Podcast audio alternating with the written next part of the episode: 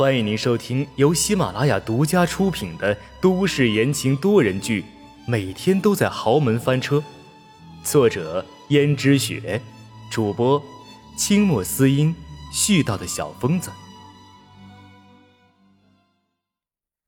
第九十三章，把柄。而那个姓宋的有权有势，又是他的婚礼现场。你如果就这样贸贸然然的跑去拆穿他的话，我觉得是不可行的。毕竟那个人没有什么准确的把柄在人家手上，只有一些不堪的过去。你若是这么说了，他们最多以为是你们两个的感情问题，而且到时候就算是被媒体关注到了，他也可以向媒体散播消息，或者直接买通媒体的人，说你恬不知耻贴上去的，还可以说你血口喷人，污蔑他的名声。到时候你怎么办？拿什么跟他抗衡呢？市长夫人被温思思彻底劝住了，但却咬牙切齿的道：“可是我不甘心，难道就这么眼睁睁看着他和那个贱人夺走本该属于我的东西，双宿双飞，从此幸福快乐吗？如果真的是这样的话，那我还不如混进婚礼现场。”给这一对不知廉耻的狗男女一人来一刀，然后再自己了结了。看见市长夫人这般走极端的想法，温思思道：“千万不要啊！你若是这样做了，那你女儿怎么办？她还需要别人照顾啊。”市长夫人犹豫了一下，手心捏成了拳头。温思思又继续说道：“我觉得。”夫人混进去是可以的，但是我们可以智取。首先要让别人相信你就是市长夫人，然后他一系列抛弃妻子的举动都是真的。市长夫人点头道：“对对对，可是我们用什么办法呢？”温思思心里想着，如果云儿是一个聪明的女生的话，还可能让云儿去其中周旋。毕竟再怎么说虎毒不食子啊，市长就算是再狠心，也不会不管自己的女儿吧。但是看云儿那样子，哈，还是算了吧。温思思说：“原本可以让你的女儿从中周旋说和的，但是她……”市长夫人叹了一口气道：“都是我从小到大太宠惯她了。”甚至只上了一学期幼儿园，我就是害怕幼儿园的老师照顾不好，幼儿园的环境不好，或者是幼儿园有人欺负他，所以从那以后我就自己找了一个家庭教师来教他一切。唉，可是没有想到他就成了现在这个样子。温思思顿时明白了，这是太宠溺自己的女儿，把自己的女儿养成了废物的典型例子。不过温思思可不好说人家的不是，于是道：“啊，夫人，这样也没关系的。首先，我们要找到他们举行婚礼在哪家婚庆公司。这不难，这个姓宋的做什么都要讲究排场，再加上这个狐狸精把他迷得三魂五道的，直接去本市最好的婚庆公司就行了。”温思思想着这件事情又不关他的事。他为什么免费出钱出力，又冒这么大的风险呢？于是又道：“既然我已经说明了往后的道路，那夫人看你自己怎么行动吧。我还有事，那我先走了。”说完，温思思起身就想走，生怕这个市长夫人赖上自己了。这时，市长夫人却道：“温家很需要外界来的资助，是不是？”温思思本来已经站起来的身子，却忽然间停住了。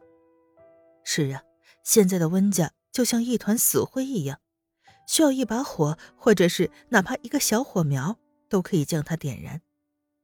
温家父母辛辛苦苦营造了一辈子的产业。市长夫人看见温思思停住了脚步，立刻就说道：“温思思，我向你保证。”如果这一次你能帮我夺回属于我的东西，我一定会向温氏集团投资。夫人，你怎么知道？这天底下还没有我不知道的事情，虽然温小姐你瞒的实在很好，但是这天底下没有密不透风的墙，我相信你不会不懂这个道理吧？温思思点点头，对呀，人家可是市长夫人，手段又那么高明，怎么会不知道温家已经破产的消息呢？说实话，他动心了，他想恢复温家的产业，到时候再向温家破产的元凶复仇。而现在唯一的办法就是实现市长夫人的承诺。既然如此，那好吧。温思思梳妆打扮，头上还戴着一顶白色的帽子，来到了那家婚庆公司。那家婚庆公司看起来规模果然是红的。温思思把帽子拉低了一点，悄悄的走进去。婚庆公司的接待员道：“你好，小姐。”你要办婚礼吗？啊不，我只是想打听一下，这几天有没有一个姓宋的先生和一个姓吴的小姐的婚礼呀？婚庆公司的接待员道：“这姓宋的先生，姓吴的小姐，这不是市长和他要新娶的市长夫人吗？”温思思一想，果然如市长夫人所料不错，市长果然想在这里举行婚礼。温思思马上说道：“啊，没什么，不过我是那位先生的朋友，所以我想提前来看一看，打听一下他们婚礼的消息。”婚庆公司的接待员有些奇怪的道：“可是这个你可以问他本人啊。哼，你也知道，宋先生他是一个好官员呀，每天没有那么多空闲，所以我还是想来自己先了解一下。”啊，不好意思啊，这些事情除了宋先生和吴小姐之外，其他人都无权能提前知道的。如果你是宾客的话，请回去等消息。温思思只好走了。不过今天这一趟也不算没有收获，总算是确定了市长和他的新欢是在这家婚庆公司举办婚礼。就在温思思说了声谢谢，准备离开的时候，突然一个年轻男子急匆匆的跑来道。小刘，你看到我那个 U 盘没有？接待员顾不上温思思，立刻说道：“U 盘？哪个 U 盘呢？”年轻男子急得焦头烂额：“就是宋先生和吴小姐在婚礼现场用那个 PPT 的 U 盘丢了，哎呀，可怎么跟宋先生交代呀？”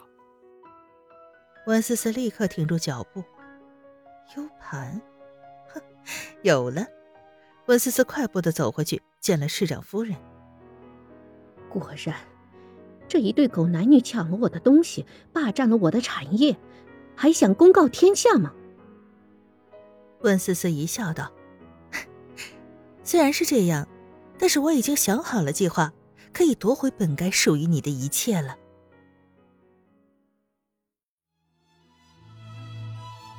听众朋友们，本集播讲完毕。感谢您的收听。